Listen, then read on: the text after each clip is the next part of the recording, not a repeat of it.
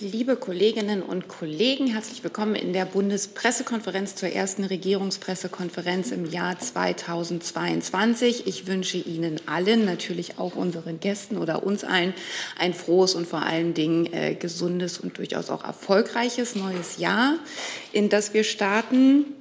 Wir machen hier weiter wie im vergangenen Jahr. Ähm, Ihre Fragen können Sie auch online stellen. Im Saal haben wir die Maskenpflicht, FFP2-Maskenpflicht, 2G-Regelung. Das kennen Sie alles. So müssen wir auch im neuen Jahr erstmal weitermachen. Wir haben von hier vorne, ach ich sage erstmal nochmal Hallo zu unseren Gästen, den Regierungssprecher Steffen Hebestreit und die Sprecherinnen und Sprecher der Ministerien. Es gibt etwas Aktives vom Auswärtigen Amt. Damit fangen wir an. Herr Burger, Sie haben das Wort. Vielen Dank. Ich darf Ihnen ankündigen, dass Außenministerin Baerbock am Mittwoch nach Washington reisen wird. Dort wird sie mit Außenminister Tony Blinken und weiteren Gesprächspartnerinnen und Gesprächspartnern zusammentreffen. Außenministerin Baerbock unterstreicht mit dieser Reise sehr früh in ihrer Amtszeit und unmittelbar nach der deutschen Übernahme des G7-Vorsitzes die enorme Bedeutung, die die Bundesregierung den transatlantischen Beziehungen beimisst. Die Gespräche in Washington werden die Bandbreite der bilateralen Beziehungen äh, abdecken, aber natürlich auch dringende außenpolitische Themen, dabei natürlich insbesondere die Lage um, rund um die ukrainische Grenze sowie die anstehenden bi- und multilateralen Dialogformate mit Russland. Äh, auch das Thema Klimaaußenpolitik und unser gemeinsames Engagement zur Stärkung von Demokratien werden auf der Tagesordnung stehen. Für Außenministerin Baerbock ist es das zweite Zusammentreffen mit Außenminister Blinken. Sie hatte ihn bereits unmittelbar nach Amtsantritt beim G7-Außenministertreffen in Liverpool getroffen. Am Mittwochabend reist die Außenministerin nach Berlin zurück. Danke sehr. Danke. Gibt es dazu Fragen? Herr Rinke. Herr Burger, äh, Sie haben ja eben schon erwähnt, dass es auch um den Konflikt Russland-Ukraine gehen wird in den Gesprächen. Nun hat die US-Regierung, Herr Biden in dem Fall, der Ukraine Unterstützung in einem Konfliktfall zugesichert. Gibt es irgendeine Positionsänderung von deutscher Seite? Was heißt diese Unterstützung äh, im Konfliktfall von deutscher Seite? Über eine Veränderung der deutschen Position kann ich Ihnen hier nicht berichten. Äh, Sie haben die Äußerungen der Außenministerin aus der vergangenen Woche vielleicht noch im Kopf. Äh, wo die Außenministerin in einer Pressekonferenz gesagt hat, dass es jetzt darum geht, mit jedem Millimeter des eigenen Handelns in den Dialog zu treten. Äh, wir hatten Ihnen auch ähm, zwischen den Jahren am vergangenen Mittwoch darüber berichtet, dass sich die Außenministerin mit ihren Amtskollegen aus den USA, Großbritannien äh, und Frankreich ausgetauscht hatte. Auch dort stand äh, das Thema Russland-Ukraine äh, ganz oben auf der Agenda. Insofern befinden wir uns da mit den USA und mit anderen wichtigen Partnern in einem ganz engen äh, Abstimmungsprozess. Dazu soll diese Reise auch beitragen. Und ähm, wir haben natürlich auch begrüßt, dass es am ähm, 30.12. zu dem Telefonat zwischen Präsident Biden und Präsident Putin gekommen ist, dass weitere Gesprächsformate mit Russland in den kommenden Tagen geplant sind. Das ist aus unserer Sicht äh, sinnvoll und wichtig. Nachfrage? Darf ich noch mal kurz nachfragen bei einem Punkt, nämlich der Lieferung von defensiven Waffen an die Ukraine. Äh, gibt es da möglicherweise eine größere Offenheit Deutschlands, weil die USA das äh, ebenfalls angekündigt haben? Ich habe dazu heute keinen neuen Stand. Hey Leute, diese Folge wird diesmal präsentiert von unserem Partner, äh, äh Partnern, der Junge Naiv Crowd. Tausende Menschen, die uns jeden Monat mit Geldgeschenken beglücken. Danke dafür und jetzt geht's weiter. Ich nehme gleich mal, weil wir jetzt beim Komplex Russland-Ukraine sind, noch Fragen dazu, die online gestellt wurden. Äh, gleichlautende Fragen von Anton Dulgonow äh, von TASS und Frau Timofeva von RIA Novosti, die sich an den Regierungssprecher allerdings richten.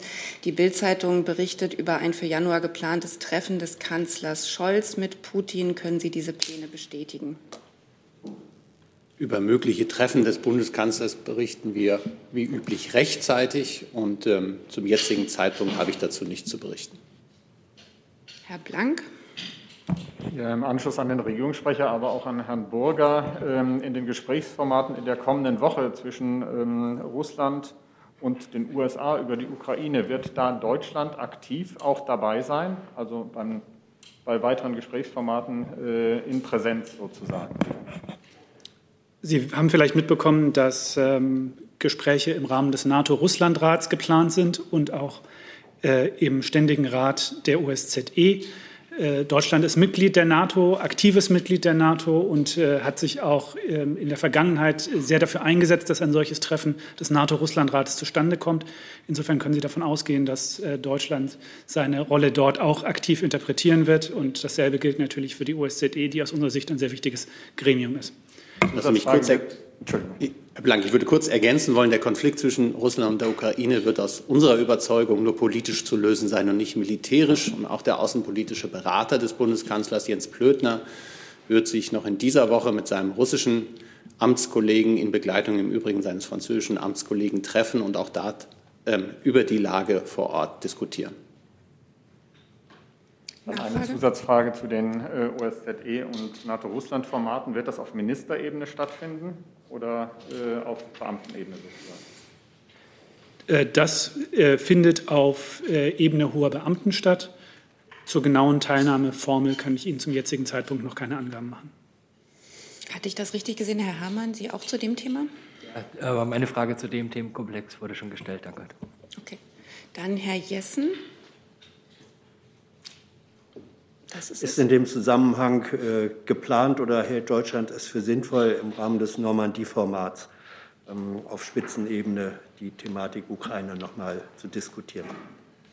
Grundsätzlich hat Deutschland in den letzten Wochen ja mehrfach betont, dass es bereit ist, im Normandie-Format als eingeführtes Format in diesem Konflikt ähm, auch weiter tätig zu sein. Die Angebote stehen. Deutschland und Frankreich haben das gemeinsam sowohl gegenüber dem russischen Präsidenten Putin als auch gegenüber dem ukrainischen Präsidenten Zelensky deutlich gemacht. Ähm, dieses Angebot steht weiterhin. Äh, bislang ist man in den Gesprächen so weit, dass man sagen muss, es finden diplomatische Gespräche statt in unterschiedlichen Formaten. Wir haben es hier schon genannt. Der NATO-Russland-Rat ist eingeladen. Es gibt OSZE-Überlegungen. Es gibt das Gespräch zwischen beiden, äh, Zelensky und beiden ähm, Putin, die wir auch schon, äh, über die wir berichtet haben. Also das, was uns immer wichtig war, dass es zu Gesprächen kommt in diesem äh, Konflikt, in dieser Situation sind wir jetzt und deswegen sind wir weiterhin auch überzeugt, dass es eine politische Lösung geben wird und geben kann. Da gilt es jetzt aber, diese Gespräche abzuwarten und auch die nötige Vertraulichkeit zu bewahren, die dafür nötig sind.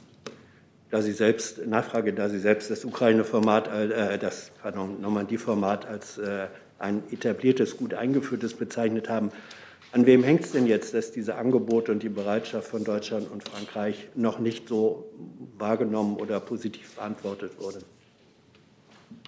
Da steht es mir im Moment nicht zu, das zu beurteilen. Wichtig ist, dass das Angebot steht und wenn alle Beteiligten ähm, einig sind, dass es sinnvoll ist und dass man bereit ist, sich in diesem Format zu treffen, ist das kurzfristig zu bewerkstelligen. Damit meine ich, ist die Frage von Birgit Jennen auch beantwortet. Ansonsten gern noch mal melden. Ich nehme mal eine Frage dazwischen online gestellt von Boris Reitschuster an Herrn Hebestreit. Sie sagen, der Konflikt zwischen Russland und der Ukraine sei nicht militärisch zu lösen. Sind Sie sicher, dass Putin das auch so sieht? fragt er. Ich spreche hier für die Bundesregierung und für niemanden anders. Dann machen wir weiter hier vorne im Saal. Der Name ist mir gerade entfallen, der Nachname. Jan Dörner, Funke Zentralredaktion. Herr Hebestreit, äh, nochmal zu dem Treffen von Herrn Plötner. Können Sie äh, vielleicht ein bisschen genauer sagen, wann und auch wo das stattfinden wird? Und wenn ich das richtig verstanden habe, äh, nimmt zwar äh, Herr Plötners französischer Amtskollege teil, aber nicht der ukrainische. Ist das richtig? Das ist richtig. Das ist im Augenblick ein Gespräch äh, zwischen Herrn Plötner, seinem französischen Amtskollegen und seinem russischen Pendant ist. Wann genau es stattfinden wird, werden wir zu gegebener Zeit, aber ich glaube, ich habe gesagt, in dieser Woche werden wir zu gegebener Zeit noch bekannt geben. Gibt es weitere Fragen zu diesem Komplex, Herr Jordans? Ja, Herr Burger, ähm, wenn ich Sie richtig verstanden habe, äh, auf die äh, Frage des Kollegen Blank, dann äh, wird Deutschland also nicht aktiv an diesen Gesprächen zwischen äh, Russland und den USA teilnehmen. Fühlt sich denn äh, die Bundesregierung in irgendeiner Weise von ähm, den USA oder Russland vor allem übergangen, denn man hat sich ja jahrelang ähm, im Ukraine-Format äh, um die Lösung des Konflikts bemüht und jetzt nimmt man an diesem wichtigen Gespräch nicht teil. Ich glaube, was wir hier gerade ausgeführt haben an verschiedenen Gesprächsformaten, auch die Reise der Außenministerin in die USA, die ich gerade angekündigt habe, die enge Abstimmung, die es in den letzten Wochen äh, wirklich äh, sehr, sehr eng getaktet gegeben hat zwischen den USA, uns, äh, verschiedenen anderen europäischen Partnern, machen deutlich, dass wir hier alle gemeinsam am selben Strang ziehen. Und ähm, auch wenn es unterschiedliche Formate sind, äh, wir alle gemeinsam dieselbe Botschaft aussenden. Und ich glaube, das ist das Entscheidende. Äh, Im Übrigen haben auch äh, die USA äh, in letzter Zeit immer wieder ihre Unterstützung auch für das Engagement Deutschlands und Frankreichs im Normandie-Format deutlich gemacht. Das war auch Teil der beispielsweise der ähm, Abschlusserklärung der G7-Außenministerinnen und Außenminister. Ähm, insofern äh, gibt es da keine Gravamina von deutscher Seite. Ich möchte mich an einer Stelle noch ergänzen, weil ich klüger gemacht worden bin durch den Sprechzettel der Kollegen des Auswärtigen Amtes. Herr Plötner und sein französischer Kollege werden sich auch in unabhängig davon stattfindenden Gesprächen mit ihrem ukrainischen Counterpart in dieser Woche treffen. Dann Herr Rinke noch mal zu diesem Thema. Noch eine Nachfrage an Herrn Hebestreit. Ähm, zu dem Telefonat Biden-Putin, gab es da eigentlich ein Debriefing für die deutsche Seite? Knüpft jetzt an die Frage an, wie sehr die Deutschen da einbezogen sind? Oder gibt es da einen, einen, Gesprächsstrang zwischen ähm, den USA und Russland, äh, der dann die Deutschen nicht erreicht? Ich überlege gerade, was ich Ihnen sagen darf. Und ähm, ich würde immer darauf das ist ein guter Hinweis, das Telefon leise zu stellen ähm, und gibt mir Zeit, Zeit zu gewinnen. Ähm, ich glaube, man kann davon ausgehen, dass die diplomatischen Kontakte zwischen den Partnern des transatlantischen Verhältnisses eng und belastbar sind. Darf ich kurz nachfragen? Und äh, das bezieht sich auch auf die Kontakte auf der höchsten Ebene. Ja. Weitere Fragen zu diesem Thema? Sehe ich nicht und habe jetzt hoffentlich auch online keine übersehen. Dann würde ich gerne das Thema wechseln und als erstes Thema danach jetzt Corona aufrufen. Ich habe ansonsten auf dem Zettel, nur dass Sie es mal alle gehört haben, das Thema Taxonomie. Ähm, und Sudan und einzelne Themen werden hier auch online angezeigt. Das äh, Corona-Thema beginne ich mal mit Fragen, die online eingegangen sind und äh, sich im Prinzip alle so ein bisschen um das Thema Verlässlichkeit der Daten im Moment drehen. Ähm, Gernot Heller vom Korrespondentenbüro Herholz fragt, wie bewerten Sie die aktuellen RKI-Werte? Sind sie schon einigermaßen verlässlich oder noch nicht? Und stehen beim Bund-Länder-Gipfel schärfere Kontaktbeschränkungen an? Und ergänzend nehme ich mal noch dazu, Lydia Rosenfelder von der Bild-Zeitung schreibt, laut einer INSA-Umfrage vertrauten 57 Prozent der Befragten den offiziellen Corona-Zahlen nicht mehr. Wie wollen Sie das Vertrauen zurückgewinnen? Ja, vielen Dank. Ähm, der Gesundheitsminister hat sich in den letzten Tagen und auch am Wochenende über die Feiertage sehr ausführlich mit dem äh, Thema ja beschäftigt und hat sich dazu auch zwischen den Feiertagen bereits geäußert. Minister Lauterbach hat deutlich gemacht, dass die Zahlen in etwa zwei bis dreimal höher ausfallen, als die offiziellen Zahlen es im Moment äh, darstellen. Das ist nicht ungewöhnlich, weil wir über die Feiertage die bekannten Nachmeldeprozesse haben.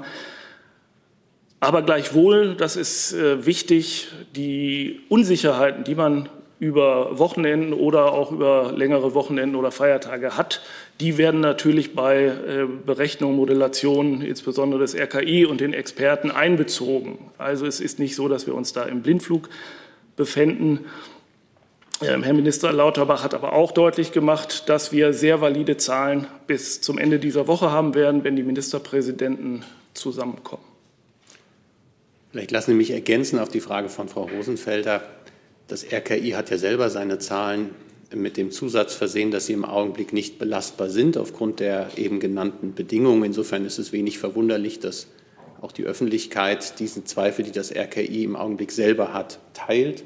Grundsätzlich ist es so, dass wir großes Vertrauen in die Zahlen des RKI haben in dem Moment, wo wir auch wieder belastbare Teststrategien haben und auch die Feiertage und äh, ja, der Jahreswechsel jetzt perspektivisch hinter uns liegen und auch die Ferienzeiten ablaufen. Ich stelle noch einmal die Frage, die Herr Heller noch dazu hatte. Äh, die Frage, stehen beim Bund-Länder-Gipfel schärfere Kontaktbeschränkungen an? Können Sie dazu schon was sagen?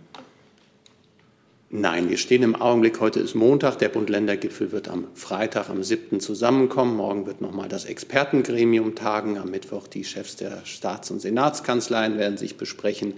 Da wird man das Geschehen sich genau angucken und dann entscheiden, so wie wir das aus der vergangenen Runde sozusagen auch noch erinnern und kennen, ähm, ob und wenn ja, wann und was zu tun ist. Dann machen wir im Saal weiter mit Herrn Blank, Herrn Herrmann, Herrn Grimm, Herrn Rinke. Zuerst Herr Blank. Ich hatte eine Frage ans äh, Gesundheitsministerium in der Diskussion über, über eine Verkürzung der Quarantänezeit, ähm, weil also sich sehr viele Menschen fragen, äh, ist das aus medizinischer Sicht äh, überhaupt kein Problem? Also äh, die Diskussion läuft ja eigentlich so, dass man sagt, ähm, kritische Infrastruktur, wenn dort zu viele Menschen ausfallen, dann könne man auch die Quarantänezeit verkürzen. Aber man fragt sich, ähm, hat das medizinisch überhaupt einen, einen Hintergrund? Ist das unproblematisch auch heute schon möglich? Können Sie das bitte erklären? Ja, ähm, da hat auch Minister Lauterbach ja schon letzte Woche darauf hingewiesen, dass die Experten beim RKI äh, in Gesprächen, in Modulierungen sind. Selbstverständlich darf man da nicht zu sehr ins Risiko gehen. Und äh, deshalb wird es im Laufe dieser Woche entsprechende Empfehlungen geben. Da hat Herr Lauterbach gesagt, geht es darum, dass wir das jetzt sehr sorgfältig vorbereiten. Da darf es keinen Schnellschuss geben. Das muss gut analysiert und begründet sein. Ähm, wir haben, man muss das vielleicht ein bisschen unterscheiden. Wir haben auch heute schon Möglichkeiten, der, bei, bei Kontaktpersonen eine Unterscheidung zu machen äh, zwischen der Quarantänedauer ähm, und die, die Diskussion, die jetzt aktuell geführt wird, da geht es insbesondere um die kritische Infrastruktur. Sollte der Fall eintreten, was wir alle nicht hoffen, dass kritische Infrastruktur aufgrund von Quarantäne ähm, an die wir, Belastbarkeitsgrenze geführt würde, ähm, kann es natürlich rechtzeitig sinnvoll sein oder erforderlich sein, entsprechend äh, bei den Quarantäneregeln auch angepasste verkürzte Zeiten zu haben mit entsprechenden zusätzlichen Maßnahmen. Aber wie gesagt, das ist äh, für den Laufe dieser Woche zu erwarten. Und äh, können Sie sagen, wer das dann entscheidet? Gibt es dann eine RKI-Empfehlung, die bundesweit gilt, oder entscheidet dann jedes Land für sich? Rein rechtlich, formal äh, juristisch sind die Länder in der Verantwortung. Das RKI gibt ähm, Empfehlungen ab, die bundesweit gelten. Und äh, darüber wird sich sicherlich auch die die Runde der Ministerpräsidenten ausführlich beraten. Herr Herrmann? Ja, Herr Hebestreit, wenn ich Sie richtig verstanden habe, dann tagt ja morgen auch nochmal der Expertenrat. Wird es denn, heißt das, es wird wie beim letzten Mal vor der MPK auch eine Stellungnahme des Expertenrates zu möglichen äh, Quarantäneregeln oder weiteren Kontaktbeschränkungen geben? Das ist zum jetzigen Zeitpunkt völlig offen. Der Expertenrat trifft sich morgen bzw. schaltet sich über eine Videokonferenz zusammen und wird dann diskutieren, was, es für, was er für nötig oder sinnvoll hält. Im Augenblick ist es wirklich völlig offen, ob es da eine weitere Stellungnahme gibt oder nicht. Herr Jessen? Schließt direkt daran an, ist eine Lernfrage, ist eigentlich im Sinne von äh, Informationstransparenz vorgesehen, dass es eigentlich regelmäßig nach den regelmäßigen Sitzungen des Expertenrates so etwas wie ein Bulletin äh, geben wird. Gibt es da eine Verabredung äh, oder liegt das jeweils im Ermessen des Expertenrates, ob hinterher etwas öffentlich gemacht wird oder nicht?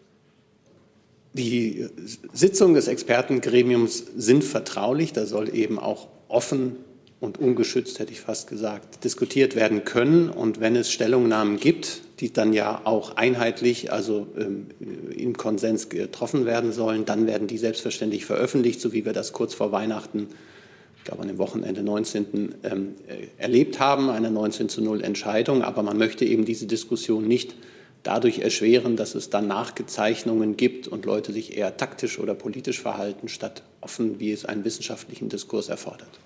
Also eine Routine, die sagt, nach jeder Sitzung des Expertenrates gibt es eine wie auch immer geartete Erklärung, gibt es nicht und ist auch nicht beabsichtigt. Nach bislang, bisherigem Stand ist das nicht beabsichtigt, aber ähm, das Gremium ist ja relativ neu. Da muss man dann sehen, ob es sich im Laufe der nächsten Wochen und Monate, je nachdem, wie lange es denn auch nötig ist, ein solches Expertengremium einzuberufen, eine andere Praxis etabliert. Aber im Augenblick erkenne ich das nicht. Ich nehme noch mal Fragen online dazwischen, ähm, weil, weil, es geht immer noch um die Verlässlichkeit der Daten in manchen äh, Online-Fragen. Peter Wüterich von AFP fragt das Gesundheitsministerium, ähm, es sei ja angekündigt worden, dass bis zur MPK verlässliche Zahlen über das Omikron-Geschehen vorliegen. Wann und in welcher Form genau werden diese gesicherten Befunde der Öffentlichkeit zugänglich äh, sein, fragt er. Und dann nehme ich noch mal ergänzend eine Frage von Boris Reitschuster dazu der schreibt, dass das Problem dieser unverlässlichen äh, Zahlen bekannt und alt sei. Warum man das nicht in den Griff bekomme, fragt er. Zu den Zahlen lässt sich tatsächlich das sagen, was ich ja eigentlich gerade auch schon ausgeführt habe. Wir werden im Laufe dieser Woche die äh, Zahlen mit den äh, Kolleginnen und Kollegen aus dem RKI abschließend so aufbereiten, dass wir eine valide Datenbasis für die MPK zur Verfügung haben und das RKI informiert ja auch laufend über aktuelle, aktualisierte Zahlen, sodass ähm, im, im, Laufe der Woche eben dieses Datenpaket vorliegen wird. Und ähm, zur Nachfrage von Herrn Reitschuster möchte ich im Grunde genommen auf das verweisen, was wir auch schon letzte Woche hier besprochen haben. Dann geht es im Saal weiter bei Herrn Grimm. Ich wollte noch mal beim Gesundheitsministerium nachfragen, die Verkürzung äh, oder die mögliche Verkürzung der Quarantänezeiten, ist das Stand heute nur geplant für Unternehmen und Betriebe der kritischen Infrastruktur oder äh, generell für die Wirtschaft? Und äh, als zweites noch eine Lernfrage hinterher. Äh, wie sieht es denn aktuell aus mit den Quarantänevorschriften für Betroffene von einer Infektion und äh, Kontaktpersonen? Also vielleicht hinten angefangen, ähm, Personen, die selber von, von einer Infektion betroffen sind, bei denen gilt natürlich die, die Quarantäne, wie sie das RKI allgemein empfiehlt. Bei Kontaktpersonen kann man Unterscheidungen machen, ähm, in Abhängigkeit auch von PCR-Tests äh, besteht die Möglichkeit, da eben früher entlassen zu werden. Das hat das RKI sehr schön auf seinen Internetseiten auch nochmal dargelegt. Und ähm, für, die, für die jetzt weiteren Beratungen steht natürlich im Mittelpunkt die Diskussion, wie geht man vor dem Hintergrund der Omikron-Variante insbesondere mit der kritischen Infrastruktur um. Das hat Herr Lauterbach auch gestern noch mal äh, so deutlich gemacht, hat angesprochen, dass wir insbesondere den Blick im Blick haben müssen, den Bereich der Krankenhäuser, der Altenpflege, aber auch den, der restlichen kritischen Infrastruktur. Und alles Weitere bleibt jetzt ähm, abzuwarten. Dann Herr Rinke. Ja, auch eine Frage ans Gesundheitsministerium. Herr Deffner, zur Impfkampagne. Das Tempo der Impfkampagne hat ja jetzt über die Feiertage doch sehr stark abgenommen. Also wir sind nicht mehr auf dem hohen Stand Mitte Dezember. Was gibt es für Anstrengungen, die, das Impftempo jetzt wieder so zu erhöhen, dass man auf die teilweise auch aus der Ampelkoalition geforderten 1,5 Millionen Impfungen pro Tag kommt? Zunächst mal denke ich, wird das Tempo automatisch wieder steigen. Natürlich äh, wird zwischen den Feiertagen und an den Feiertagen insbesondere weniger geimpft. Ähm, es sind nicht alle Arztpraxen offen, auch nicht alle Impfzentren. Von daher war es trotzdem ein beachtlicher Erfolg, dass auch an den Feiertagen über Weihnachten, Silvester, Neujahr relativ viel geimpft werden konnte. Und das Tempo wird jetzt natürlich wieder anziehen. Äh, nichtsdestotrotz ist es wichtig, dass das Tempo beibehalten wird. Und ähm, Herr Minister Lauterbach hat ja auch gestern noch mal ganz deutlich gemacht, dass vor dem Hintergrund der Gefahr, die durch Omikron insbesondere für Ungeimpfte besteht, äh, es ganz, ganz entscheidend ist, sich zumindest auch noch die erste Impfung zu holen, um schwere Erkrankungen zu vermeiden. Darf ich kurz nachfragen? Mhm. Ähm, zum Impftempo nochmal. Es gibt ja nun äh, aus verschiedenen Parteien, also von der FDP, äh, Herr Lindner hat es gesagt, Herr Dahm von den Grünen, äh, die Forderung, dass man äh, erreichen muss, dass die Gesamtbevölkerung innerhalb eines Monats geimpft werden kann. Da sind wir ja dann bei ganz anderen Zahlen. Ist das eine Überlegung, die auch das Bundesgesundheitsministerium verfolgt und vorbereitet? Möglicherweise nicht für diese Welle, aber dann zumindest für die nächste? Ja, das sind natürlich alles ähm, Diskussionen, die intern auch geführt werden, auch gerade vor dem Hinblick einer möglichen allgemeinen Impfpflicht. Das wird alles mitgedacht, aber da gibt es im Moment noch keine konkreten Details, die ich Ihnen nennen könnte. Herr Lenz mit der nächsten Frage. Herr Deffner, können Sie uns äh, eine aktuelle Zahl nennen? Haben, ähm, haben Sie Erkenntnisse, wie viel Prozent der Neuinfektionen auf die Omikron-Variante sequenziert werden und ähm, plant die Bundesregierung diesen Anteil oder kann sie ihn steuern oder will sie ihn erhöhen? Danke. Einen aktuellen Stand von heute habe ich da tatsächlich noch nicht. Wir hatten die Zahlen vom 30.12., glaube ich, da haben wir den, den Anteil von 17,5 Prozent Omikron an den Gesamtinfektionszahlen. Ähm, wir haben ja sozusagen die Limitierung, dass pro Woche circa 24.000 Sequenzierungen durchgeführt werden können. Ähm, und das ist jetzt natürlich in Abhängigkeit der Neuinfektionsraten auch zu sehen, wie viele letztlich möglich sind. Und eine konkrete Zahl kann ich da heute nicht nennen. Nochmal die Nachfrage. Ähm, haben, Sie, haben Sie die Intention, diesen Anteil zu erhöhen? Und geht das aus Ihrer der, Sicht? Der, der Anteil äh, sollte so hoch sein, wie es eben möglich ist. Die nächste Frage, Herr Dörner. Das bitte, das da vornehmen. Herr Hebestreit, ähm, wann geht es denn am Freitag los, die MPK? Das kann ich Ihnen hier noch nicht sagen. Ähm, müsste ich nachdenken. Ich glaube, frühen Nachmittag, aber das ist jetzt. Herr Jordans mit der nächsten Frage. Herr Deffner, ähm, angesichts des äh, von Ihnen erwähnten weiterhin sehr hohen Risikos für Ungeimpfte, hat denn das BMG irgendwelche Anzeichen dafür, dass die vielfachen Appelle, aber auch die äh, restriktiven Maßnahmen, ähm, äh, die ja vor allem ungeimpfte treffen, irgendwelche Auswirkungen auf die Impfraten bei, bei dieser Gruppe hat? Also wir, wir, sehen zumindest einen Anstieg auch bei den Erstimpfungen. Äh, wenn ich die Zahl richtig im Kopf habe, lass mich kurz blättern, sind wir jetzt bei 74,2 Prozent Erstimpfung. Äh, ähm, immerhin, muss man sagen. Also da sah es auch schon mal deutlich schlechter aus. Ähm, ich denke, dass die Diskussionen in der letzten Wochen da tatsächlich für gesorgt haben, dass es bei vielen Leuten auch noch ein Umdenken gab. Und äh, die weitere Entwicklung wird jetzt gerade zum Jahresbeginn natürlich äh, intensiv zu verfolgen sein. Nehmen an der Stelle noch mal eine Frage, eine neue Frage von Boris Reitschuster dazu. Der schreibt, ähm, können Sie sicher einordnen, was zu sagen, dass nach den aktuellen Zahlen bis zu 95 Prozent der mit Omikron positiv getesteten vollständig geimpft seien. Und seine Frage ist, wie gehen Sie mit diesen Zahlen um und was bedeuten sie für die 2G-Regeln? Ja, wie bereits auch schon gesagt, wir erwarten jetzt im Laufe der Woche sehr aussagekräftige Gesamtzahlen des RKI und daraus wird sich dann alles weitere ergeben. Dann geht es bei Herrn Blank weiter im Saal. Ähm, ans Gesundheitsministerium auch nochmal. Wird es nach dem Expertenrat und vor dem Treffen am Freitag noch eine Gesundheitsministerkonferenz geben? Meines Wissens nicht. Ähm, aber das kann jetzt auch an einem Informationsdefizit meinerseits liegen. Das äh, kann ich im Moment nicht konkret bestätigen. Dann haben wir eine Frage von der Kollegin ganz rechts hinten, wo ich den Namen auch nicht kenne. Ja, Nalan Super, freie Journalisten. Eine Frage an das BMG. Welche Anstrengungen oder welche Pläne hat das Bundesministerium für Gesundheit, um die Verlässlichkeit der Daten zu verbessern? Was konkret planen Sie derzeit?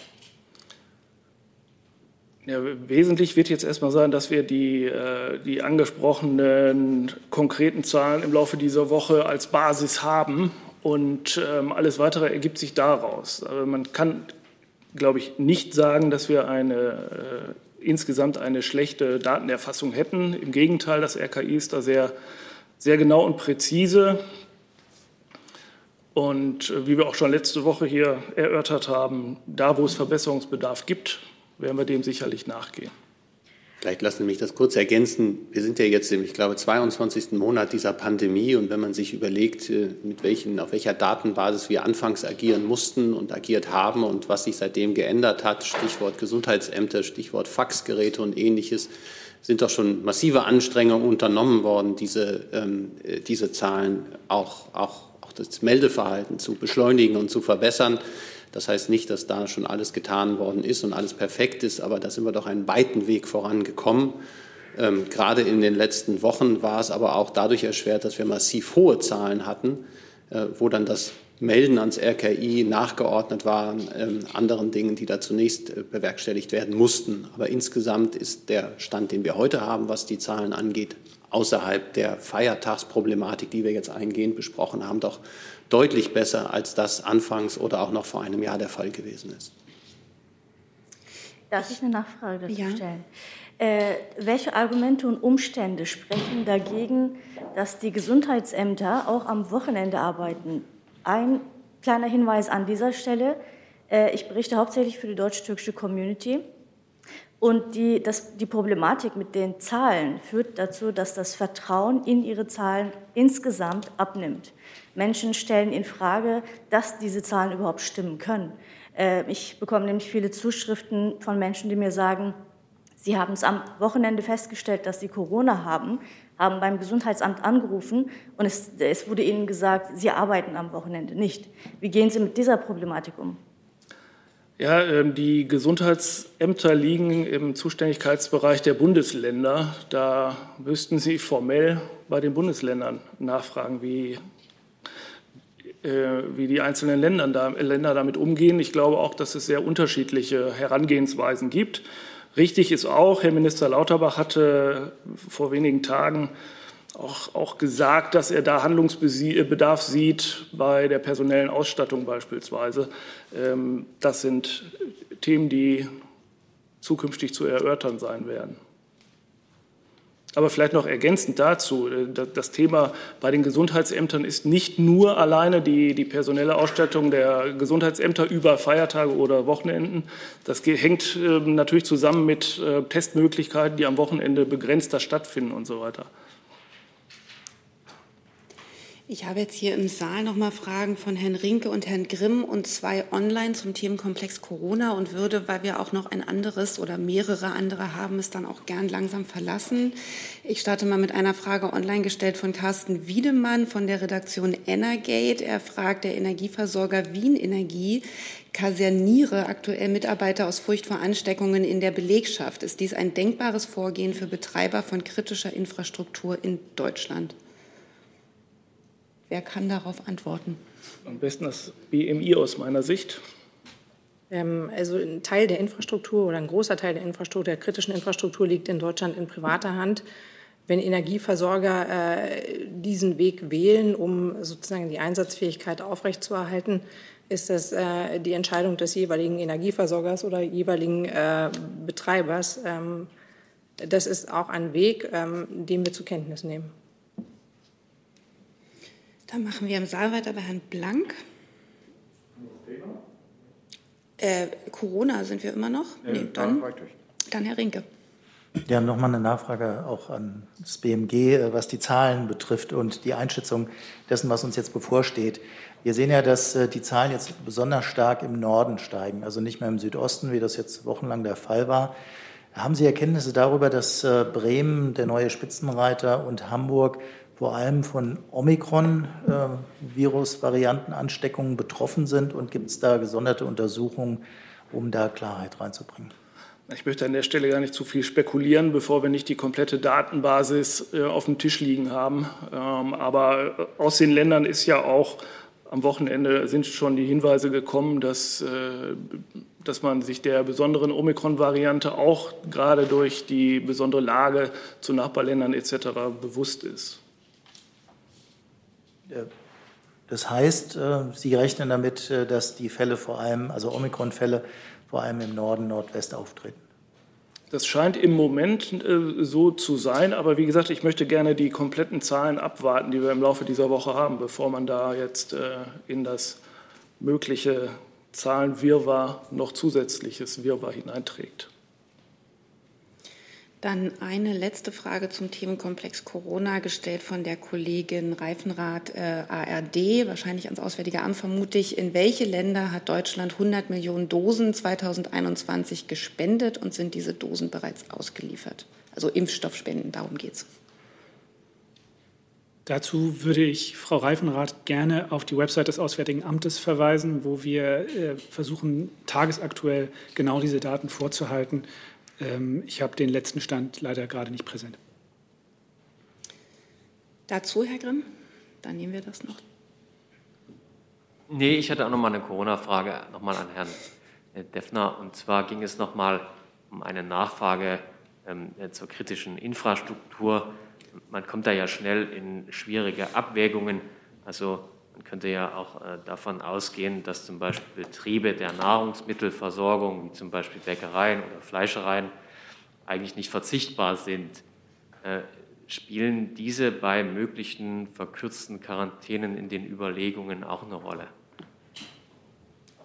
Also nach meinem Kenntnisstand sind solche Bereiche auch im Rahmen der kritischen Infrastruktur, da kann mich vielleicht das BMI korrigieren oder ergänzen, ähm, einbezogen. Selbstverständlich sind alle ähm, Szenarien zu durchdenken und werden auch durchdacht. Also das Thema Ernährung zählt auch zu kritischer Infrastruktur und insofern, aber wie gesagt, das, das hängt jetzt erstmal alles davon ab, was äh, im BMG entschieden wird und dann warten wir erstmal die Prüfergebnisse ab und alles weitere folgt dann.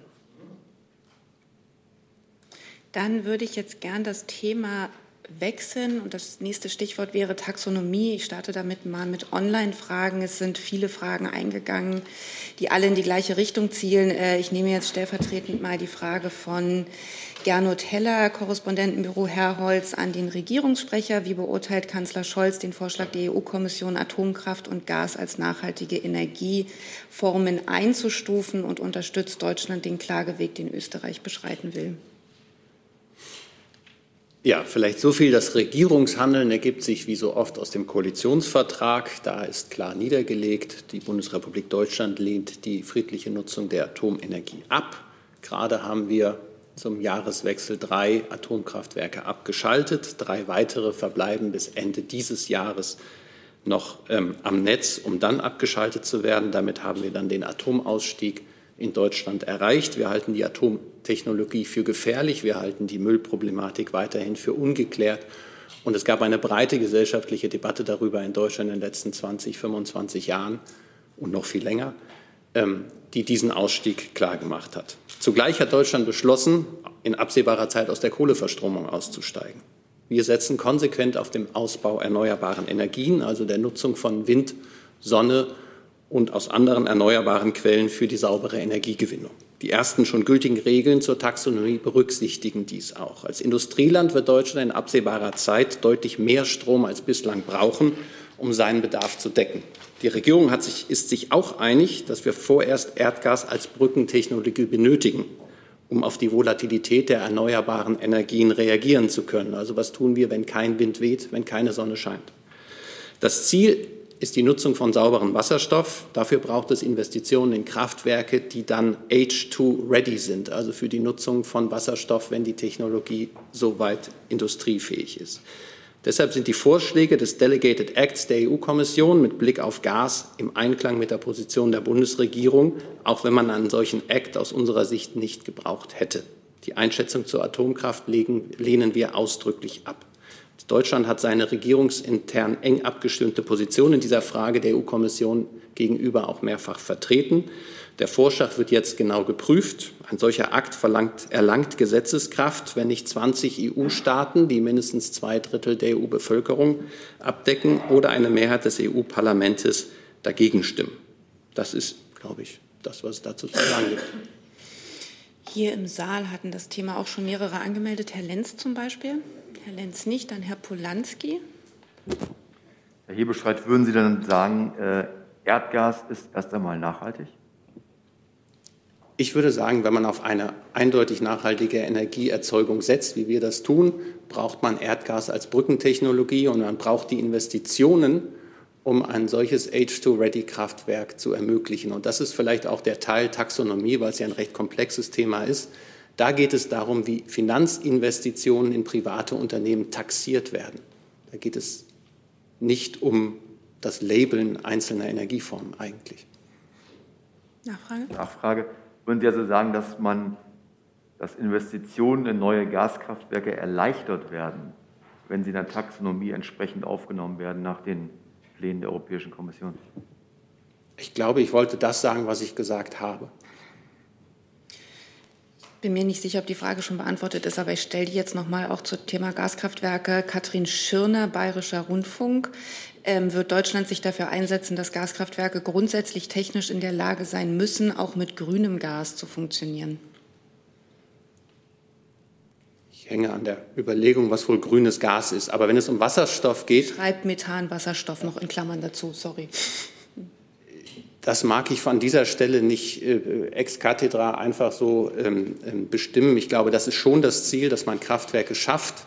Die müssen sich ja auch, das muss man auch, dass so solche Investitionen sind Milliardeninvestitionen, die sich ja über Jahrzehnte rechnen müssen.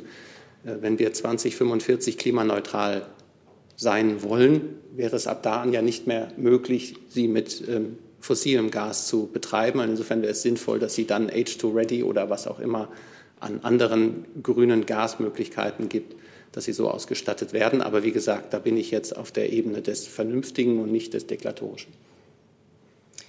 Herr Blank. Ja, an den Regierungssprecher. Was die Einschätzung ähm, zur Atomkraft anging, die Sie gerade eben äh, geäußert haben, bedeutet das, ähm, dass man sich möglicherweise eine Klage äh, gegen die Taxonomie, wie sie zum Beispiel von Österreich erwogen wird, anschließen könnte? Von deutscher Seite oder würde das bedeuten, dass man in diesem Punkt, ich weiß gar nicht, ob man einen einzelnen Punkt da ablehnen kann, ähm, äh, Einspruch erhebt oder ein Nein dazu sagt oder sich nur enthält? Also ist das schon klar, wie man sich im, Zusammenhang mit der Atomkraft hier als Bundesregierung gegenüber dem Kommissionsvorschlag verhält? Das waren ja jetzt zwei Teile Ihrer Frage. Vielleicht zum ersten Teil. Ich, meines Wissens kann, könnte sich eine Klage ja nicht gegen den Inhalt einer solchen Regelung richten, sondern lediglich gegen die Rechtsgrundlage. Also hat die EU-Kommission das Recht, so etwas zu regeln oder nicht? Und da scheint die EU-Kommission, die ja von dem Europäischen Rat und anderen beauftragt worden ist, einen solchen Delegated Act zu formulieren, rechtlich auf sicherem Terrain. Ähm, aber das gilt es jetzt für mich nicht zu beurteilen. Ich wollte nur klar machen, dass die der Klagegrund ein anderer wäre als die inhaltliche Ausgestaltung eines solchen Delegated Acts. Und ich habe ja gesagt, seit äh, dem Wochenende liegt der Vorschlag nun vor. Den prüfen wir intensiv innerhalb der Bundesregierung und werden dann zu einer abgestimmten Haltung kommen. Birgit Jennen fragt zusätzlich noch, wird sich die Bundesregierung mit anderen Regierungen zu dem EU-Vorschlag abstimmen und mit welchen Ländern? Erstmal geht es darum, dass sich die Bundesregierung intern miteinander abstimmt. Da gibt es eine einheitliche Position, die ich beschrieben habe. Man äh, hat auch im vergangenen Europäischen Rat intensiv über diese Frage diskutiert. Und ähm, ich verrate nicht zu viel, dass die atomkritischen Länder da nicht in der Mehrzahl. Frage nach den Klagen wurde auch vielfältig online gestellt. Ähm, ich stelle die Fragen jetzt erstmal nicht, weil das eben gerade beantwortet wurde. Wenn nicht, dann bitte noch mal melden an diejenigen, die sich online dazu gemeldet hatten. Herr Rinke hat die nächste Frage hier im Saal. Herr Hebestreit, es gibt ja eine Differenz, was die Einstellung zu Atom angeht, gerade zwischen Deutschland und Frankreich und das zu Beginn der Präsidentschaften französische EU und Deutschland bei G7. Fürchten Sie, ähm, Dissonanzen zwischen beiden Regierungen, die ja eigentlich sehr eng zusammenarbeiten wollten, durch die doch sehr heftige Kritik, äh, die es aus Deutschland an diesem Kommissionsvorschlag und diesem Teil des Kommissionsvorschlags gibt? Nein, das fürchte ich nicht. Ich glaube, wir sind, in, oder ich weiß, wir sind in engen Gesprächen mit der französischen Regierung über die ganze Bandbreite der Themen und auch dieses Thema hat in den Gesprächen in den vergangenen Wochen eine Rolle gespielt, unter anderem, ich habe es bereits erwähnt, beim Europäischen Rat. Herr Jordans hat die nächste Frage. Herr Hebel schreibt, äh, jede Investition in Gasinfrastruktur bedeutet ja auch weniger Investitionen in erneuerbare Energien. Ist das denn im Sinne der Politik der Bundesregierung und dahin daran äh, angehängt? Also das Gleiche kann man ja auch für Atomstrom äh, anderswo in der EU sagen. Wenn also jetzt Frankreich ähm, neue Atomkraftwerke baut, dann wird ja das Geld nicht in sagen wir mal, Solaranlagen in Südfrankreich gesteckt, äh, die gegebenenfalls auch für Deutschland nützlich sein könnten. Findet sich da nicht irgendwie ein, ein Kompromiss mit den Ländern, äh, dass man da sagen könnte, okay, wenn ihr jetzt äh, Atomstrom aufgibt, dann können wir vielleicht etwas mehr in Erneuerbare in euren Ländern investieren? Ich glaube, im Augenblick erleben wir ja, dass die Bundesrepublik Deutschland Milliardeninvestitionen in erneuerbaren Energien tätigt und den Ausbau massiv vorantreibt. Jetzt müssen, wollen wir bis 2045 klimaneutral sein. Da müssen wir jetzt erstmal eine Strommenge eruieren, die dann bis dahin erreicht werden muss. Dafür braucht es dann einen linearen Aufbau der Kapazitäten bei gleichzeitigem Abschalten von Atomkraftwerken und sukzessive von Kohlekraftwerken. Das heißt, es geht nicht allein, es wird nicht reichen, jetzt, wie Sie ja nahelegen, möglichst viele Windkraftwerke, Windparks und Solarenergie äh, zu erzeugen, ähm, sondern wir brauchen gerade in der, für die Volatilität, also für die Zeiten, in denen wenig Wind weht und die Sonne nicht scheint, so wie heute, trotzdem sicherbar und belastbar Energie zu erzeugen. Da, und so steht es auch im Koalitionsvertrag, ist Erdgas und dann später Wasserstoff oder andere Green Gases als ähm, Grundlastträger, wenn man so will, noch eine Möglichkeit. Und genau deswegen braucht man diese Investitionen. Die Sorge, die Sie formulieren, man äh, ziehe Investitionen aus ähm, grüner Technologie ab, um weniger grüne Technologie zu fördern, sehen wir so nicht. Und auch da nochmal die Investitionen, also diese Taxonomie ist ein Labeln von Investitionen, die Finanzakteure an den Finanzmärkten unternehmen. Das ist keine Investitionsentscheidung an sich. Nachfrage? Ja, ähm, nicht direkt darauf, aber es, es geht um die Energiekooperation. Ähm, und zwar wird ja in Deutschland nicht viel darüber gesprochen, dass Deutschland äh, durch die EU ja auch an dem ITER-Projekt beteiligt ist. Ähm, ich weiß nicht, ob Ihnen äh, die Abkürzung was sagt. Das ist ein experimenteller Fusionsreaktor in Südfrankreich. Deutschland wird da, glaube ich, ähm, umgerechnet äh, eine Milliarde oder zwei beisteuern. Ist das weiterhin Ziel der Bundesregierung, diese Nukleartechnologie über die kommenden Jahrzehnte zu fördern, wenn Sie gerade gesagt haben, ähm, dass Sie auch die zivile Nutzung von Atom für gefährlich halten? Ich bin jetzt etwas verwirrt. Also Deutschland hat den Atomausstieg im Jahr 2012, glaube ich, zum zweiten Mal beschlossen. Er wird jetzt exekutiert und Ausstieg aus der Atomenergie und auch der friedlichen Nutzung der Atomenergie in Deutschland wird zum Jahresende vollzogen sein. Was es mit ähm, experimentellen weiteren Forschungen und dem neueren Stand der Forschung dann am Ende herauskommt, kann ich Ihnen heute nicht sagen. Ja, also diese Milliarde oder zwei, die Deutschland da gibt, ähm, ist jetzt nicht davon betroffen, von, von den Entscheidungen, die Ich glaube, da geht es um Forschung. Ja, aber nicht nur zu Forschungszwecken, sondern zur Stromgewinnung.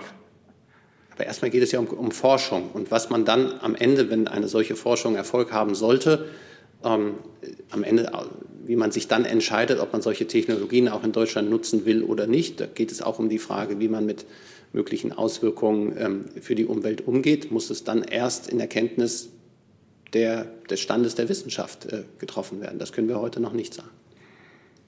Herr Lose mit der nächsten Frage. Hm, eine Verständnisfrage, Herr Hebestreit, wenn ich das eben richtig begriffen habe, sagen Sie, rechtlich steht die EU-Kommission auf festem Boden, äh, was die Frage Klage angeht.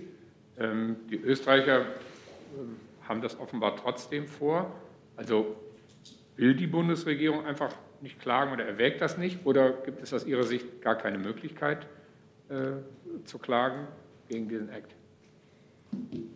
Ich glaube, ich habe die rechtliche Grundlage, auf die sich eine Klage beziehen würde, betont. Und da geht es um die Frage, ob eine solche, eine solche Regelung im Regelungsbedarf der EU-Kommission liegt. Da habe ich lediglich deutlich gemacht, dass es sich keine Frage ist, die um die Frage geht, ob man Atomkraft als nachhaltig oder nicht nachhaltig investiv labeln darf. Also eine Klage könnte sich da tatsächlich darauf beziehen, ob man das labeln darf. Oder, denn sonst wären Nein. alle Überlegungen komplett gegenstandslos zu klagen egal von welchem Land. Eine Klage kann sich lediglich dagegen richten, ob die EU-Kommission etwas, etwas ähm, für sich regelt, was außerhalb ihres Regelungs, ihrer Regelungsmöglichkeiten befindet. Und das sage ich Ihnen als Nichtjurist. Falk Steiner von Eurotable hat in dem Zusammenhang noch nach dem Zeitplan gefragt, also Prüfung ähm, einer Klage. Bis wann soll die Prüfung abgeschlossen sein? Ich glaube nicht, dass ich von angekündigt habe, dass wir eine Klage prüfen. Ich habe gesagt, wir prüfen jetzt, was der Delegated Act der EU-Kommission beinhaltet. Dazu muss es dann eine, muss sich die Bundesregierung eine einheitliche oder eine Haltung äh, schaffen. Das wird noch im Januar passieren und dann sehen wir weiter. Konstanze von Bouillon von der Süddeutschen Zeitung fragt nochmal äh, dezidiert das Auswärtige Amt. Ähm, wie wird sich die Außenministerin in Brüssel mit Blick auf das Label Nachhaltigkeit für Gas- und Atomkraft in der Taxonomie stellen? Unterstützt sie die Position von Macron oder nicht? Das ist ja ein Thema, was in der Regel nicht auf der Tagesordnung der Außenministerinnen und Außenminister in Brüssel äh, steht, sondern äh, in anderen Formationen.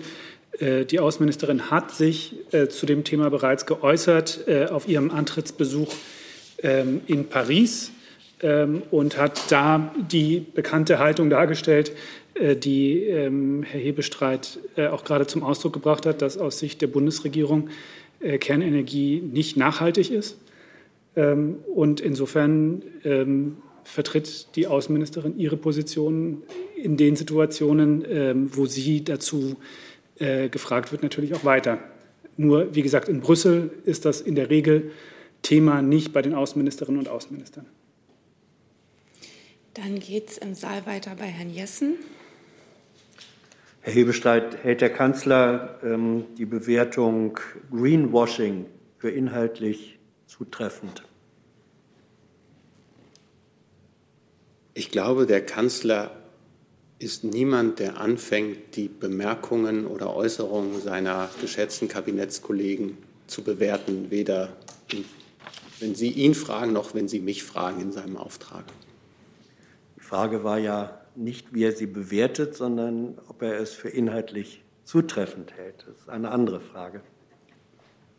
Wenn ich diese Frage beantworte, wäre es eine Bewertung. Sie können also nicht Nein. Herr Blank. Also ich möchte äh, noch mal kurz anschließen, äh, zwei Nachfragen, eine an Herrn, äh, anschließend an Herrn Lose, weil ich finde, es bleibt tatsächlich noch im Raum stehen, wie denn die Bundesregierung auf diesen Vorschlag ähm, der Kommission reagieren möchte. Also es wird, im, Sie sagten, im Laufe des Januar eine einheitliche Haltung der Bundesregierung geben. Wie kann die aussehen? Also einfach, man sagt nichts, dann läuft das Thema weiter. Man Nein, sagt, ein solcher Delegated Act, dazu gibt es drei Varianten. Man stimmt ihm zu, man erhält, enthält sich oder man lehnt ihn ab. Okay, und über diese drei Varianten äh, wird geredet im Moment und nicht über Klage zunächst mal. Richtig. Dann die zweite Nachfrage nochmal. Wir hatten das Thema schon mit Frankreich. Da gab es ja enge Gespräche im Zusammenhang mit Taxonomie. Gab es da tatsächlich Absprachen über das Stimmverhalten, also über diese drei Varianten, von denen Sie eben gesprochen haben? In der Vergangenheit, ähm, in dem Sinne, dass man äh, sagt, okay, äh, wir und Frankreich gehen, äh, ziehen an einem Strang, wir als zwei wichtige Länder dort und werden dem einen und dem anderen nicht in die Quere kommen. Frankreich nicht beim Atom, äh, bei der Atomfrage und Deutschland nicht bei der Gasfrage, die für die Übergangszeit wichtig ist, wie Sie ja gesagt haben. Von solchen Absprachen weiß ich nichts, aber dass man sich in dieser Frage häufiger miteinander beraten hat, das habe ich bestätigt. Eine Frage gibt es noch online von Angela Wefers, äh, Börsenzeitung. Sie fragt, wo liegt in der Bundesregierung die Federführung für das Thema, also für die Haltung, die jetzt zu finden ist? Finanzministerium, Wirtschaftsministerium oder woanders? Meines Wissens hat das Kanzleramt gemeinsam mit dem Ministerium für Wirtschaft und Klima und mit dem Ministerium für Umwelt in Einbeziehung des Bundesministeriums der Finanzen agiert. Und so wird es auch weiter bleiben. Und ich habe ja gesagt, es ist ein eng abgestimmt, immer eng regierungsintern abgestimmter Prozess gewesen und so bleibt es auch. Die nächste Frage hat nochmal Herr Lose. Ganz kurz, Herr Hebestreit, die drei Varianten, die Sie genannt haben, sind alle drei grundsätzlich noch auf dem Tisch, bis die Abstimmung darüber innerhalb der Bundesregierung? Nein, laufen? dazu habe ich mich nicht geäußert. Ich habe Ihnen lediglich abstrakt die drei Möglichkeiten. Als Herr Blank fragte, wenn man sich nicht verhält, was passiert, habe ich gesagt, es gibt die Variante 1, 2 oder 3. Und was die Bundesregierung jetzt machen wird, sagen wir dann, wenn wir uns erstmal, wir müssen jetzt erstmal diesen Act auf Herz und Nieren prüfen und dann werden wir uns dazu verhalten. Ich habe hier, das nehme ich mal kurz dazwischen, eine Frage von Herrn Steiner und ich muss gestehen, mir fällt sie schwer, sie zu verstehen. Vielleicht kann der Kollege die noch mal anders formulieren, dass man sie hier sinnvoller stellen kann. Wäre eine Bitte. Und so lange hat Herr Rinke eine Frage. Ja, Herr Bestreit, ich wollte es noch mal probieren äh, mit dem Begriff Greenwashing. Ich hätte ganz gerne gewusst, ob äh, der Kanzler denn die Einstufung der Atomenergie als Greenwashing ansieht. Ich glaube, ich habe sehr deutlich gesagt, dass auch aus Sicht des Bundeskanzlers wie aus Sicht des Bundeswirtschaftsministers ähm, ein solcher Delegated Act zum, zur Taxonomie nicht nötig gewesen wäre in Bezug auf aber die genannten Technologien. Das beantwortet jetzt aber die Frage nicht so ganz, weil Sie hatten ja gleichzeitig gesagt, dass die Einstufung vom Gas dann immerhin ja begrüßenswert ist, aber die von Atom nicht. Und äh, wenn ich das richtig verstanden habe, bezieht sich dieser Begriff Greenwashing ja ähm, stärker auf die Atomtechnik. Also es wird ja damit impliziert, dass man sogar einen Schaden anrichtet, wenn ähm, Atomenergie als zumindest vorübergehend nachhaltig eingestuft wird. Ich glaube, ich habe die Haltung des Bundeskanzlers und der gesamten Bundesregierung zum Thema Atom hier doch sehr breit und weit dargelegt. Und die Schlüsse, die Sie daraus ziehen, die ziehen Sie dann. Herr Herrmann? Herr Hebestreit, ich wollte noch mal zu den drei möglichen Reaktionen äh, nachfragen. Sie haben ja vorhin ganz am Anfang, glaube ich, auch von einem Vorschlag gesprochen. Wenn es ein Vorschlag ist, kann man ja grundsätzlich auch darüber reden. Sieht denn der Bundeskanzler noch Möglichkeiten, den, auf den Vorschlag äh, inhaltlicher Art einzuwirken? Ja, in welchen Punkten? Ich glaube, das ist inzwischen, also der, dieser Vorschlag, der jetzt dargelegt ist, der liegt jetzt den Ländern vor zur Beurteilung. Dann hat man eine relativ kurze Frist, sich dazu zu verhalten. Also kurz ist meines Wissens, aber nageln Sie mich nicht fest, zwei, drei Wochen. Ich glaube nicht, dass es da noch langfristige Nachverhandlungsmöglichkeiten gibt. Aber wir prüfen ja, um zu sehen, was wir für sinnvoll halten und für machbar ist. Aber ich glaube, es gibt da jetzt, der Weg der, zu diesem Delegated Act ist dann doch relativ vorgezeichnet. Dann gibt es die Frage von Herrn Steiner nochmal neu formuliert und sie geht ans Finanzministerium. Können wir da vielleicht kurz den Sitz wechseln?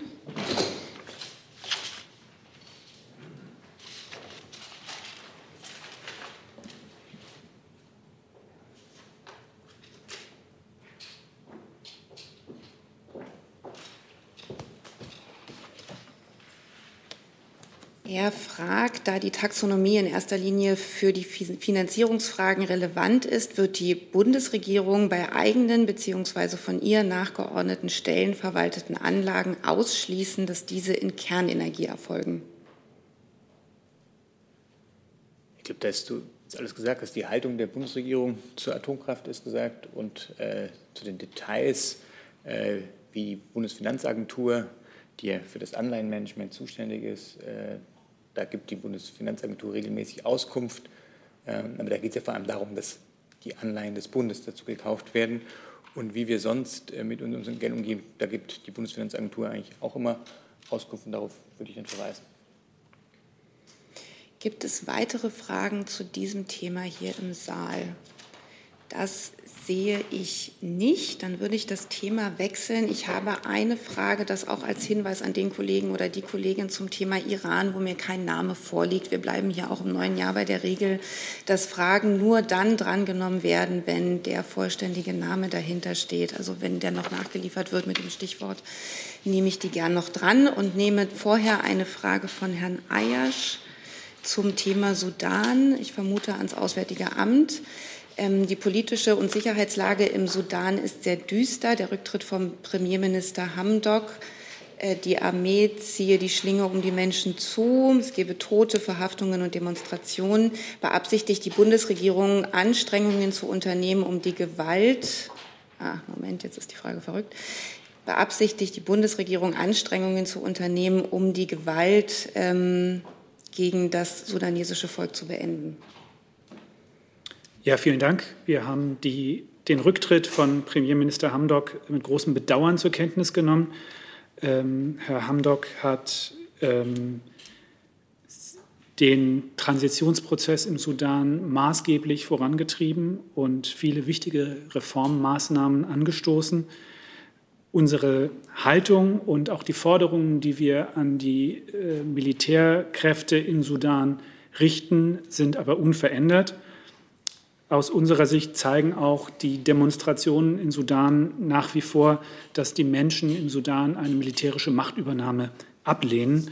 Und deshalb äh, schließen wir uns der Forderung der Vereinigten Staaten an, äh, dass alle politischen Kräfte im Sudan äh, sich verständigen müssen auf eine zivil geführte Regierung, das und die Rückkehr zu dem ähm, zivil-militärischen demokratischen Transitionsprozess, der in den vergangenen Jahren im Sudan vereinbart wurde, sind auch die Voraussetzungen für eine Wiederaufnahme des internationalen Engagements. Sudan ist auf wirtschaftliche Unterstützung der internationalen Gemeinschaft angewiesen und äh, wir wissen uns mit vielen Partnern einig in der Überzeugung, dass diese, dieses Engagement nur dann stattfinden kann, wenn dafür auch die politischen Voraussetzungen wieder geschaffen sind. Und das ist eine zivil geführte Regierung im Sudan und eine Rückkehr zum Transitionsprozess in Richtung Demokratie. Weitere Fragen zu dem Thema? Sehe ich nicht. Ich weiß inzwischen, dass die Frage zum Iran von Thomas Niels ist und sie lautet, was ist der Kern des Verlangens, dass der Iran die Anreicherung auf das Niveau des Abkommens zurückfährt, das doch durch die einseitige Aufkündigung durch die USA hinfällig sei? Warum solle ausgerechnet der Iran das Vertrauen gegenüber den USA als Vertragspartner wiederherstellen? Die Auffassung von Herrn Niels das JCPOA sei hinfällig, ist ausdrücklich nicht die Auffassung der Bundesregierung. Es ist auch nicht die Auffassung der ähm, Mitgliedstaaten der Vereinten Nationen und des Sicherheitsrats der Vereinten Nationen. Ganz im Gegenteil. Aus unserer Sicht ist das JCPOA äh, gültig und alle Teilnehmer am JCPOA haben sich an seine Bestimmungen zu halten. Äh, und das betrifft natürlich insbesondere auch den Iran, der sich ja im Gegenzug für die Aufhebung für, von Sanktionen durch die internationale Gemeinschaft, durch die Europäische Union, durch die Vereinten Nationen und auch durch die USA ähm, zur, ähm, ja, zu Restriktionen seines, äh, seines Atomprogramms verpflichtet hat. Und aus unserer Sicht ähm, kann eine äh, Rückkehr zum JCPOA äh, nur dadurch erfolgen, dass alle Seiten ihre Verpflichtungen wieder einhalten. Eine Frage dazu hier im Saal? Äh, nicht dazu. Ja? Eine außenpolitische Frage war das, aber nicht dazu. Ach so, ach so genau. nicht zum Iran. Ich schaue mal, jemand eine Nachfrage zum Iran? Dann fangen Sie gerne ein neues Thema an. Ähm, und die Frage richtet sich an das äh, Auswärtige Amt. Am 21. Dezember hat es ein Telefonat gegeben zwischen dem Bundeskanzler Scholz und dem Präsidenten der türkischen Regierung. Ähm, in der Pressemitteilung hieß es, es wurde über bilaterale Beziehungen gesprochen. Können Sie uns vielleicht nähere Details dazu geben? Also zu Gesprächen des Bundeskanzlers kann dann, wenn auf dieser Bank immer nur der Regierungssprecher Auskunft geben.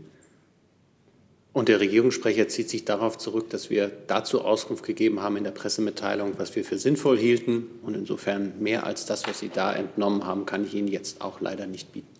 Das waren nämlich nur vier Sätze, deswegen wollte ich die Nachfrage stellen. Aber gut, danke. Fragen noch zu diesem Thema? Fragen zu anderen Themen? Herr Kliss. Vielen Dank. Eine Frage an das Außenministerium, Herrn Burger. Herr Lindner, der Finanzminister, hat am Wochenende gefordert, dass man den Regierungsneubau am BER doch besser lassen soll als Signal und 50 Millionen Euro nicht ausgeben. Was ist denn die Haltung ähm, des Auswärtigen Amtes und Annalena Baerbock zu diesem Vorschlag des Sparens? Dazu kann ich Ihnen nur sagen, dass äh, die Abstimmung zwischen den Ressorts zu dieser Frage derzeit läuft. Nach jetzigem Stand sollen Ende Januar die Ergebnisse einer Nutzwertanalyse vorliegen und erst danach die Entscheidung über den Bau fallen. Nachfrage? Und noch ein Zusatz. Herr Lindner hat in dem Interview am Wochenende auch alle Ministerien aufgefordert, ihm Sparpotenziale zu melden. Ähm, das ist tatsächlich eine Frage an alle, die vorne auf der Bank sitzen. Wann kann denn Herr Lindner damit rechnen, dass Sie ihm Sparpotenziale melden? Vielen Dank. Jetzt ist die Frage, wie wir das hier sinnvoll bündeln. Ich kann zumindest mal auf der Bank alle Mikros aufmachen. Also vielleicht zum Stand des Haushaltsaufstellungsverfahrens am ehesten das Finanzministerium, oder?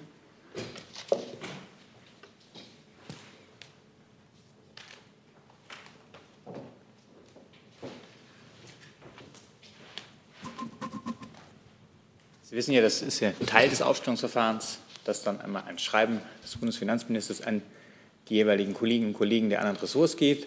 Äh, das ist Teil des Abstimmungsverfahrens und wie üblich äh, werden natürlich auch die einzelnen Mitteilungen der Ministerien nicht öffentlich gemacht, sondern das ist Teil der internen Abstimmung. Und wenn dann der Haushaltsentwurf vorliegt, stellen wir den wie üblich hier rechtzeitig vor. Frage damit beantwortet. Weitere Fragen dazu? Sehe ich nicht. Hi, hier ist Tyler, ich filme das Ganze. Hier ist Thilo, ich äh, stelle dir die Fragen. Hier ist Hans, ich achte aufs Protokoll und stelle fest, wir sind unter drei. Heimliche Info nur für euch. Gar nicht so heimlich, kann man in den Infos lesen, wie man uns unterstützen kann. Nämlich per PayPal oder Überweisung. Weiter geht's. Jetzt hatte sich Herr Jessen noch mit einem anderen Thema gemeldet. Wir sind auch schon über der Stunde, die wir uns als Richtpferd vorgenommen haben. Sollte noch mal jemand ein Thema haben, dann würde ich jetzt darum bitten, das noch schnell zu signalisieren. Ansonsten hat Herr Jessen jetzt eventuell das letzte Thema für heute. Frage ans Auswärtige Amt Afghanistan. Herr Burger, können Sie schon etwas darüber sagen, wie sich die Umsetzung der Ankündigung, dass Deutschland möglichst bald mit eigenem Personal in Afghanistan wieder handlungsfähig sein möchte, auch um äh, ausreisewillige, bedrohte Menschen äh, helfen zu können. Wie weit ist das ähm, im Fluss? Wie weit, wann kann das real umgesetzt werden? Ich kann Ihnen dazu heute noch keinen neuen Stand mitteilen. Äh, es ist etwas, woran wir arbeiten. Dafür sind natürlich schwierige Fragen, auch Sicherheitsfragen zu klären. Ähm, und das ist etwas, was wir auch eng abgestimmt mit unseren europäischen Partnern machen möchten. Ähm, insofern ja, das ist etwas, was wir zeitnah erreichen möchten, äh, um die Dinge, die wir uns in Afghanistan vorgenommen haben. Das ist natürlich vor allem die sichere Ausreise von Menschen, für die wir Verantwortung tragen, dort schnell vorantreiben zu können. Aber ich kann Ihnen dazu keine belastbare Zeitlinie nennen. Können Sie uns etwas dazu sagen, ob es bedeuten würde, dass Personal wieder in den Räumen der deutschen Botschaft oder der früheren deutschen Botschaft etabliert wird oder hat es einen anderen Status? Weil Sie hatten ja auch gesagt, es sei damit äh, kein, keine Anerkennung des Taliban-Herrschaftsanspruchs verbunden. Also wie kann die Konstruktion dann real aussehen? Das ist richtig. Ich kann Ihnen, ich muss um Verständnis bitten. Wir werden Sie darüber, wenn das belastbar entschieden ist und äh, wenn es dazu ähm, ja, äh, Klarheit gibt, hier auch gerne transparent weiter unterrichten. Aber zum jetzigen Zeitpunkt ähm, ist das tatsächlich noch nicht spruchreif. Weitere Fragen dazu sehe ich nicht und auch keine weiteren Fragen. Dann danke ich unseren Gästen fürs Kommen und Ihnen für die Fragen und beende diese Pressekonferenz. Tschüss.